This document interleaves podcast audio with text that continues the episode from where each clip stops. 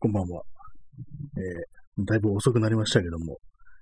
始めます。えー本日は7月19日23時11分ですね。あの50分からやると言いましたけれども、あの寝てました。床に転がって寝ておりました。で、起きて、こう、コーヒーとか入れて、今マイクの前に座ってると、そういうわけでございます。言いたいことがありそうでないという、まあタイトルですけども、まあそんな放送なんですけども、本日もやっていきたいと思います。だいぶ遅くなりましたね。20分遅れで始まりましたけども、まあ別に特にね、こう、意味もなく、まあただね、床に転がって寝てたということで、遅れました。昨日あんまりなんかこう寝れなくて、なんか妙にこう神経がね、なんか高ぶっているようなそういう感じだったんですよね。まあそれでちょっとあの、睡眠時間が短くて、で、まあ、それさっき急にこう、いざこうやるぞっていうね、30分くらい前になったら急にこう、眠くなってきて、一瞬寝るかと思ったらね、こう、起きたら、もう時間過ぎて、過ぎてたという、そういう感じでした。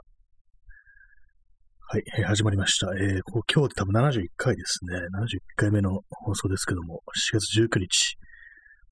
ライブマラソンは、あの、今月21日間やると、あの、Amazon ギフト券がもらえるというやつ、もう少しだなというふうに思って、もう間無料ですね。間無料でも何でもないですけども、別に、なんか今月は妙に長かったような気がします。結構ね、あの5月の半ばからやってるとな、毎日やってると、こうなんていうかね、少し多少息切れみたいな感じであんまりこう喋ることがなくなってくるっていうのもあるんですけども、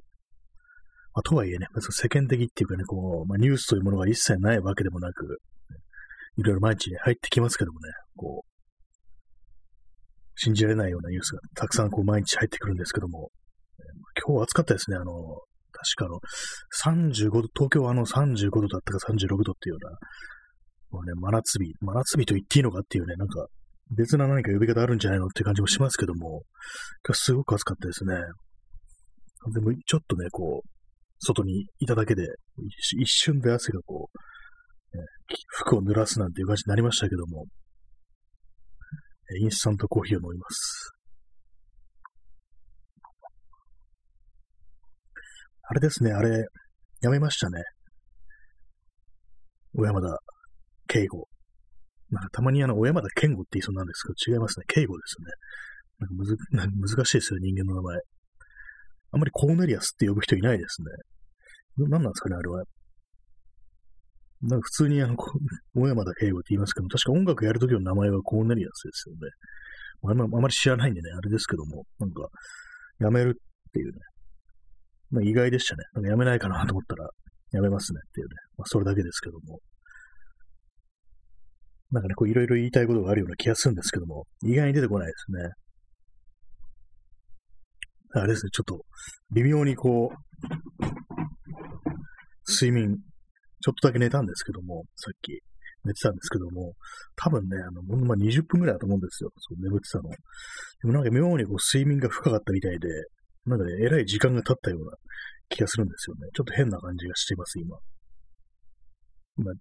11時14分なんだみたいな感じで。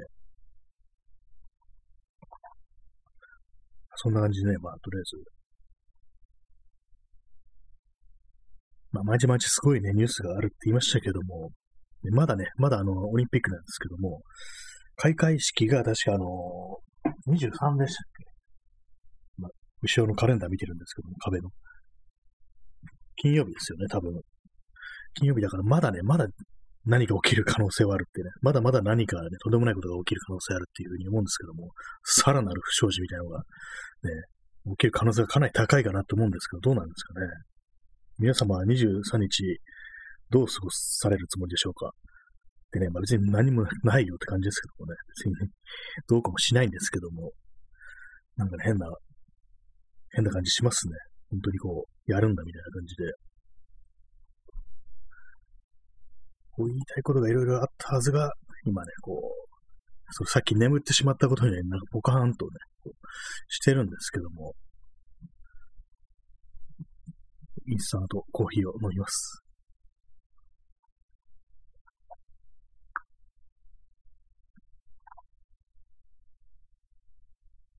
はい。えーシーンとしてしまいましたね。これも放送もね、なんかあのまあ、ライブマラソンってやつは、まあ、一応そのね、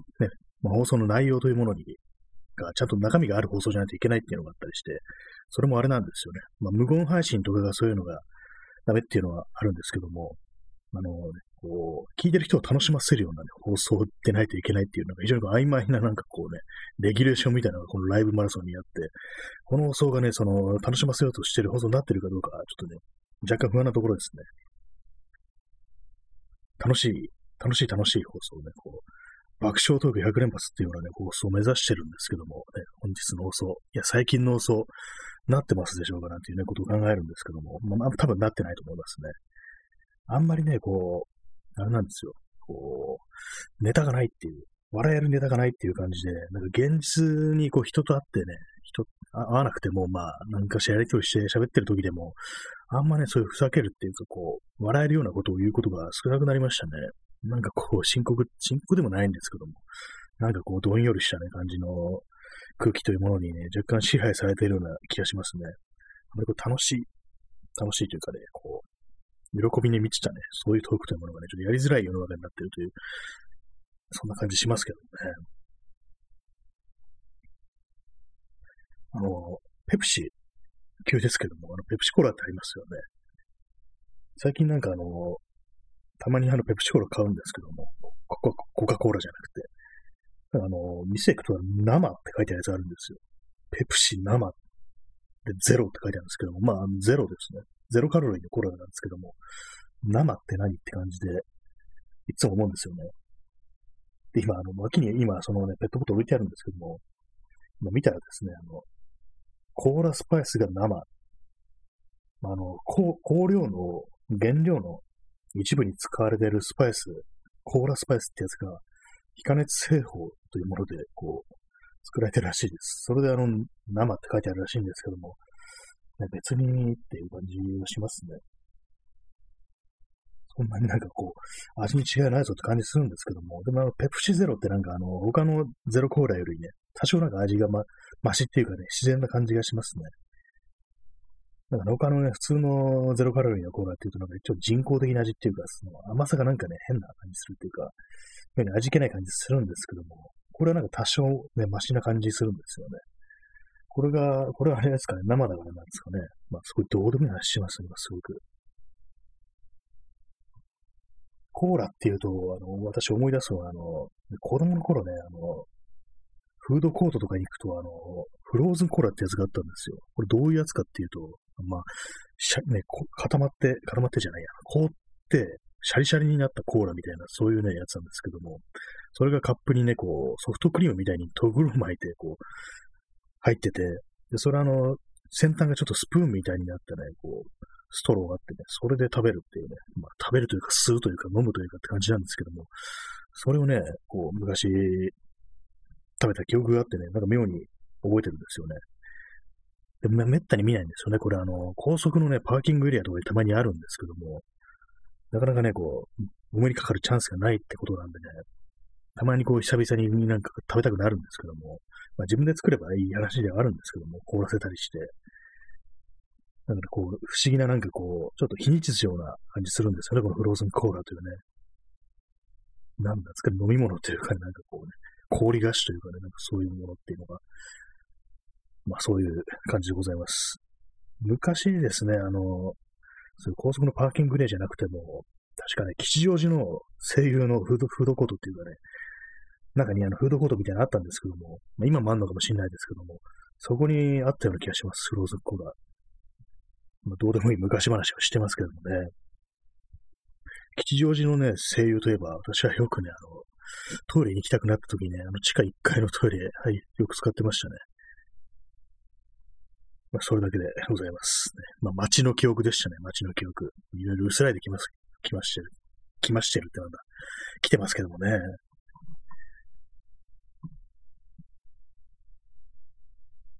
で、あれなんですけども、まあ、ふうに話はまあ、戻りますけどもね。結構その、昨日とかいろいろ話しましたけども、その、まあ、コーネアス、小山田圭吾のね、話ですけども、まあなんかいろんな人がね、こういろんなこと言ってるんですけども、あれなんですよね、なんかこう、まあ、結構ね、そういうのを、いろんな人がいろんなこと言ってるのを見て、まあ、ちょっとかばうような感じっていうかね、なんか、そういうようなこと書いてるのを見てたりとかね、こう、あるいは、こう、批判してる人に向けてなんか、ね、何言ってんだみたいなことを言ってる人結構いましたけども、結構ね、それがなんかこういろんなね、こうレイヤーみたいのがあって、普通にこう見てる分だと、なんか二つに分かれてるように見えるんですけども結構なんかね、いろんななんかこう、込み入った感じになってきてて、なんかめんどくさいなというふうに思いましたね。で、今日それをですね、なんか、どういうね、勢力がいるのかみたいな、まあ、勢力って言うとあれですけども、なんかいろんな意見あるなと思って、ちょっとね、まとめようみたいな感じでね、ちょっと書き出す、書き出すっても手書きじゃないですよ。普通にあの、メモ帳とかにね、あの、パソコンのね、書いてたんですけども、なんかそんなことやってたら辞職とかなんか出てきて、あ、もういいや、みたいな感じになりましたね。まあ、別にそれからね、辞職したからといって別にそれをやらない理由にはならないんですけども、なんかね、結構いろんなね、意見あるな、なんて思いましたね。そういうのがなんかこう、いろいろ、いろんなやりやりとりを重ねるうちにだんだんこじれてきてわけわかんなくなるなんていう、そういうのがあるな、あるな、なんていうふうに思いましたね。インスタントコーヒーを飲みます。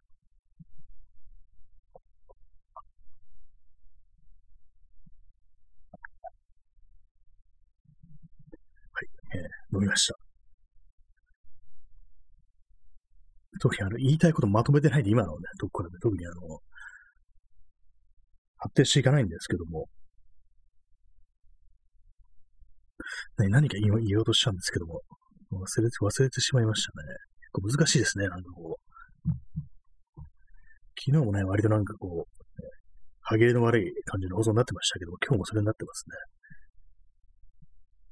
ね。なんかあれですよね、こう、そ後ろぐらい、ね、そういうふうに叩いてる人間は後ろぐらい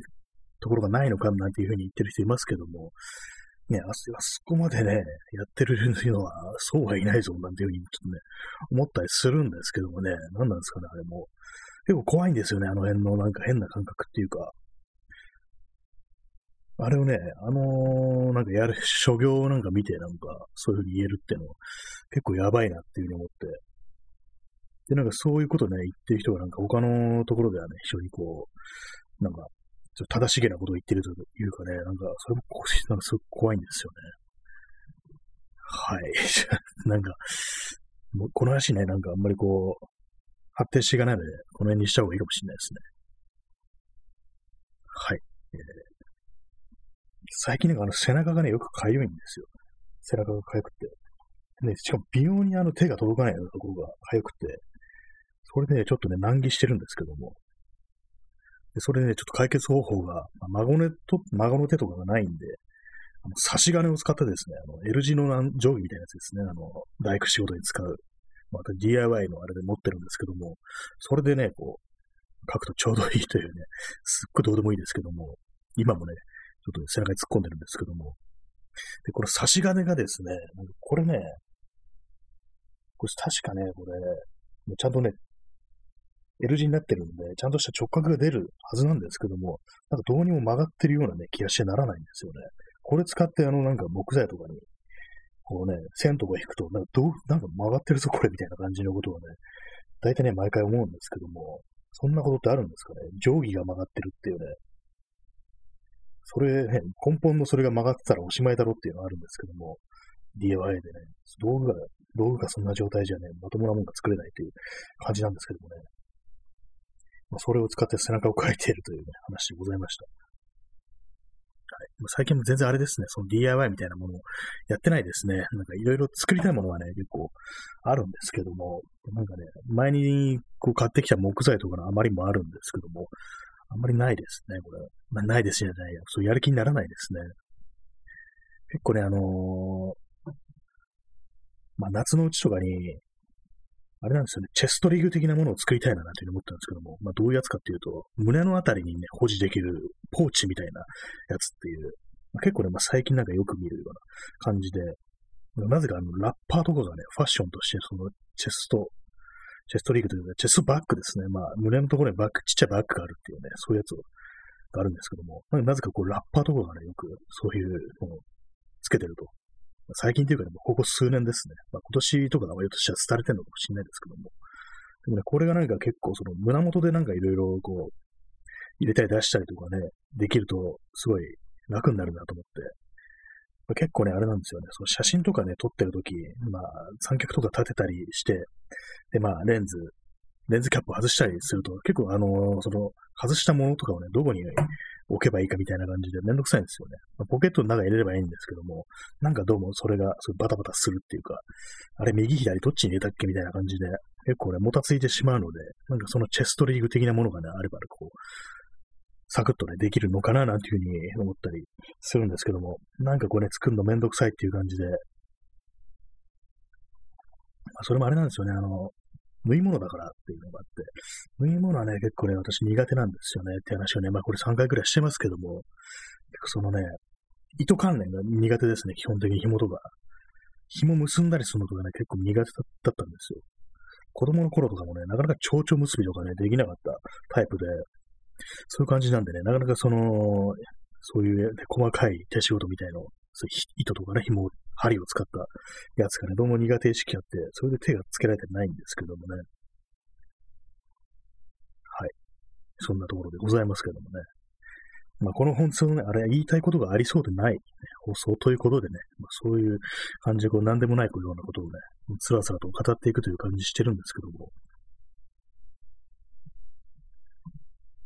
いかがでしょうか？はい。なんか結構、そのツイッターとか見てると、いろんなね、こう話が流れてきて、あれなんですよね。いろんな話が流れてきて、結構ね、なんかあのー、一気にその話題一色になるっていうようなね、ことがあったりするんですけども、なんかね、結構、まあ、例えば映画だとかね、こう、本だとか漫画だとかね、そういうようなね、まあ、作品の話で一色で埋まるときって結構ある。結構っていうかたまにあるんですけども、なんかそれがね、自分のなんかあんまりよくわからないものだったりすると、なんか非常にこう、これがわからないのは自分だけなのかみたいなね、なんかそういう変な感じに襲われてしまうというのが割にあったりして、まあ別にはそんな自分ね、人のそれぞれ、感性は人それぞれですからね、そんな感じでね、まあ別にいいじゃんというふうには思うんですけども、なんかこう自分にはこう、ちょっと感、自分感性が鈍いのかななんてことをね、たまに思ってしまう時がね、ありますね。なんかあれですね、あの、映画だとか本に比べて、まあ、漫画とかアニメって結構難しいような気がするんですね、私にとって。なんかね、まあ、なんかこう文法みたいなの分かってないのかもしれないですけども、いまいちね、なんかこう、どういう意味か分からないみたいな見方、読み方がちょっとわかんないみたいなことが結構あるんですよね。あと漫画ね、漫画の、まあ、絵柄の、こう、ね、合う合わないもあると思うんですけども、結構ですね、あの、登場人物も区別つかないな、これみたいなのがあったりして、まあ、正確にはつくんですけども、その、見分けをね、見分けるのにちょっと時間がかかるみたいなね、そういうのが割とあるんですよね。結構ね、なんかもう最近のなんか漫画とか、登場人物の髪型が同じっていうのがね、結構あるような気がするんですよ。あれなんかね、非常にこう分かりづらいのでね、もういっそなんかね、こう、モヒカンとかね、こう、極端なね、挑発とかね、そういう感じでもバキバキにこうなんか特徴を分けていってほしいなというふうに思うんですけども、まあ多分そういうわけにもいかないでしょうね。そんなね、ふざけたね、ギャグ漫画とかね、ほんと、そういうわけではないのでね、そこにキャラを立たせるのもおかしくなりますからね、現代劇とかでね。違うんだろうなって感じですけどもね。本当なんかわかんない時あるんですよね。あれ、これ話っていうのはどっちの登場人物だみたいなことがね、結構あったりするんですよね。まあ、漫画あんま読まない、読まないっていうのもあると思いますね。私あんま漫画読まないですよね。まあ、登場人物を見分けつかないって言いましたけども、よく考えたらね、昔の劇画とかもまあまあわかんないですよね。考えてみれば。でも、私は昔のやつはわかるんですよね。不思議ですよね。なんかこう。まあ、慣れてないと。まあ、現代のね、その画風みたいなものに慣れてないという、そういうことなのかもしれないですね。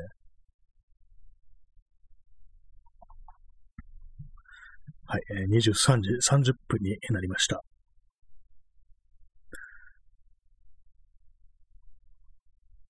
なかなかね、こう、周りをね、見渡して、こう、何かこうネタになるものがないかと、ね、見渡してるんですけども、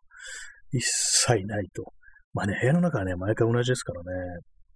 今日ちょっとあれなんですよね。外行って、外歩きながらね、喋ってみようかなというふうに少し思ったんですけども、ね、なんか 寝てたんでね、まあ、それやりませんでし、できませんでしたけどもね。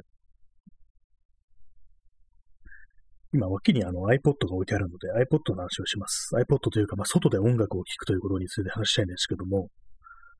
あの、まあ、外で行くとき、当然のごとくあれですよね。イヤホンとかね、そういうものを使って音楽聴くと思うんですけども、あの、カナル型イヤホンって、まあ、結構あの耳の中にスポッと入って、割となんか外の音が遮断されがちだと思うんですけども、私もね、あのイヤホン、カナル型のイヤホン使ってるんですけども、その有線のやつですね、ワイヤレスじゃない。なんでもあれなんかあの、つけてると、外にいるときとか周りの音があんま聞こえなくて、結構ね、あの、後ろから車ね、とかね、来たりしないかね、不安になるときあるんですよね。そういう感じなんでね、私結構その、イヤホンしてるときは、まあ、んま、あんま滅多にないですけども、イヤホンしてるときはですね、結構その周りを頻繁になんか見見たりして、結構ね、不審な感じのね、歩行者になってる時ありますね。で、あとね、電車とか乗ってる時にイヤホンしてて、ちょっと気になるんですけども、まあ最近はまあ電車ね、電車の中でこう人がたくさんいるところってもあんまないかもしれないですけど、前みたいに。周りにね、こう、人がたくさんいる状態で、もう、カナル型のイヤホンを耳に突っ込んでると、そうするとですね、あんまりこう、外の音が聞こえないわけで、なんか自分の鼻息がなんかすごく荒くなってるんじゃないか、みたいな、ちょっとそう変なね、感じの気がかりになるっていう、気気になるっていうのがね、あったりするんですけども、で、たまにその耳からイヤホン外して、まあ、大丈夫だよな、みたいな感じで、こう、確認してまた耳に戻すなんてことをね、昔、昔、たまにそういうことがあったんですけども、本当気になりませんかね、あの。最近あのノイズキャンセリングヘッドホンとかいう、あれでなんかこう外界の音を結構ね、こう遮断することができるっていうのがあるらしいんですけども、私は使ったことないんでね、よくわかんないです。結構ね、なんかそれが、ね、音を遮断してしまって、なんか前にね、前につか、先週ぐらいだったかな、あの、踏切の中で、その、イヤホン使ってて、スマートフォンを見ながらこう、歩いてて、その踏切の中で立ち止まっちゃったと。で、まあその、遮断機のあの竿ですね、竿の前でね、こう、もう外出たと思って、まあ、あるいはまだは、踏切の中入る前かと思ってね、そう錯覚したのか何なのかで、そのままその場に立ち尽くしちゃって、で、まあその電車にひかれたっていうね、形で亡くなったという、まあ、非常に痛ましいね、事故があったらしいんですけども、そのね、まあ、踏切って、まあ、電車来るって言ったらね、それなりの音で、まあ、振動とかもありますからね、それもなんかこう気づかなくさせるぐらい、そのノイズキャンセリングイヤホンというものは優秀なんですかね。私は結構あの外の音聞こえないと怖いんでね、あんま使ってみたいと思わないんですけども、たまにね、なんかあのヘッドホンとかね、こう、まあ、買いだ、買おうかなって思う時あるんですけども、なんかどうにもこう、あれなんですよね。まあ、ヘッドホンは大丈夫かって感じですけどもね。いわゆるノイキャンってやつはね、あんまりこう、使い、使いたくないとまでいかないですけど、怖いなと思ってね、まあ、あんまりこう、触手が伸びないっていうところあるんですよね。まあ、とはいえ、最近は、最近はつかもう、長いことをこう、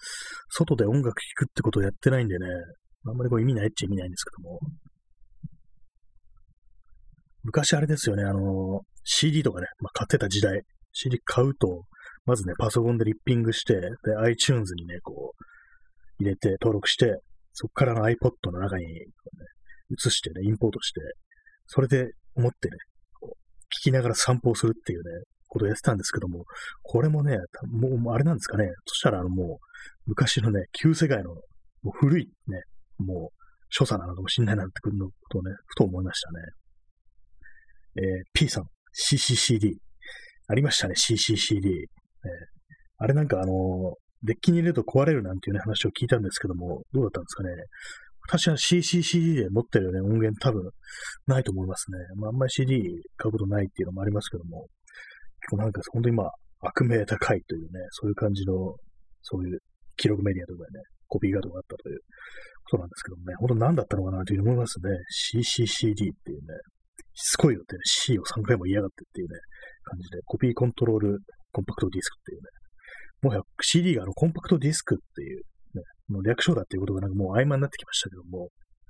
ほんと CD 聞いてないですね。全部今、私クレークローゼットの中にしまって、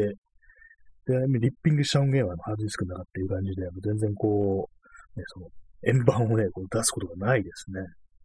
まあ最近あれ、もはやね、スピーカーで音楽を聴くということもなくなりましたけどもね。というか、音楽自体もあんま聴かなくなったっていうのがあったりして、なんか本当にこう、摂取するね、なんかそういう、なんか浴びるものがなくなったな、なんていうふうに思ったりします。はい。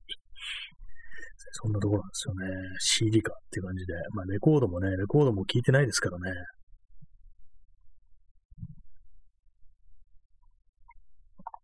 い、インスタントのコーヒーを飲んでおります。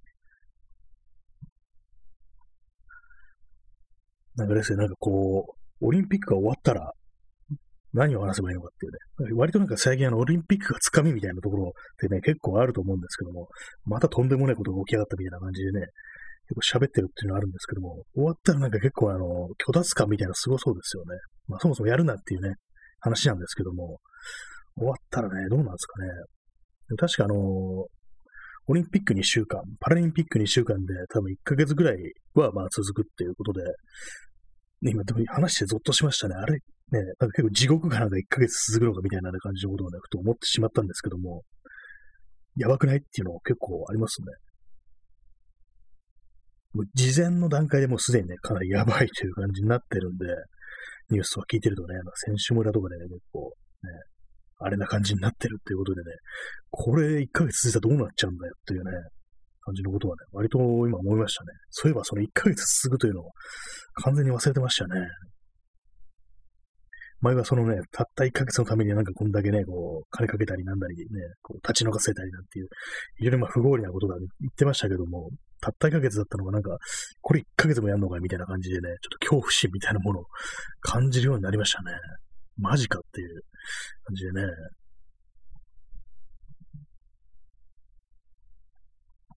はい。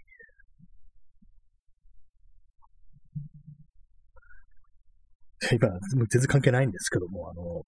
ライターありますよね。火をつけるライライター、100円ライターとかですね。今日あの、皆さん子供の頃に初めて火を使ったのは何歳ぐらいでしょうか？自分のね、力でこう火を灯すっていうね、自然現象じゃないね、こう、ね、人類に、のね、英知としてのね、この火ですよ。その文明の歴を使って起こす火。私はですね、なんかね、幼稚園ぐらいの時に、なんかね、こう、大人の真似をしてね、なんかそういうライターみたいなものをいじくいじくってね、でもなんか最初ね、すごく怖かったような気がします。ね、手元から火が出るんだみたいな感じでね、しぼってやったりしてね、なんかすごいおっかなびっくりなんかね、それをやったような記憶があるんですけども、結構なんかすごい原始的なね、あれ、所作だったな、っていうことね、今なると思いますね。初めて火を自らの手で起こすみたいなね、何言ってんだって感じですけどもね。プロメテウスの、よくわかんないですね。プロメテウスっていうとあの、エイリアンシリーズのプロメテウスを思い出します。映画の。あれ映画館に見に行ったなっていうね、3D メガネをね、かけてね、やりましたよね。やりましたよね。つか見ましたね。あんまりこう飛び出して見えなかったっていうね、そういう悲劇でしたけどもね。えー、P さん、ライター、ギザギザの部分で爪が削れる。あ、あの、ありますね。あの、ギザギザありますね。最近のライターなんかあれがなんか子供がいたずらしたりしないように、すごく重くなってますよね。あの、絞ってやるところ。爪が削れるんですね。私はどちらかっていうと、あの、指の腹でね、こう、やるタイプでしたね。爪はあんま使わないで、こう、指の腹で絞ってやるっていう。まあまあライター使うことないですけどもね。えー、P さん。原子力をプロメテウスと称するのは何ですかねっていう。ああ、なんかそういうのありますよね。まあ、プロメテウスから与えられた火っていうね。まあ、人間には使ってはいけない、ね、何かというふうなことだと思うんですけども、でもそのプロメテウスの話っていうのはあれですよね。まあ、特にそんななんか金位の、金、金位って言うんで、金気 あの読み方ね、たまにわかんなくなるんですよ。まあ、禁じられた力っていう、そういうニュアンスがあったかどうかちょっとわかんないんですけども、まあ、なかったような気がしますね。確かその人間に火を与えたね、プロメテウスという神は、そのゼウスの怒りを買って、こう、なんか、ハゲ足みたいのにね、こう、生きたままなんかこう、内臓をついばまれるというね、罰を受けたっていうね。で、まあ、神だから死なないから、永遠に苦しむなんていうね、そういうね、神話みたいなのを聞いたことがあるんですけども、えぐいですね、神やることは。死なないから、死なないくて永遠に苦しむっていうね、変なのありますけどね。今日なんかたまたまな、なんかあれなんですよ。あ、でももう終わりますね。まあ、神話の話をしようとしたんですけども、まあ、そんな形で今日は終わりたいと思います。それでは、さようなら。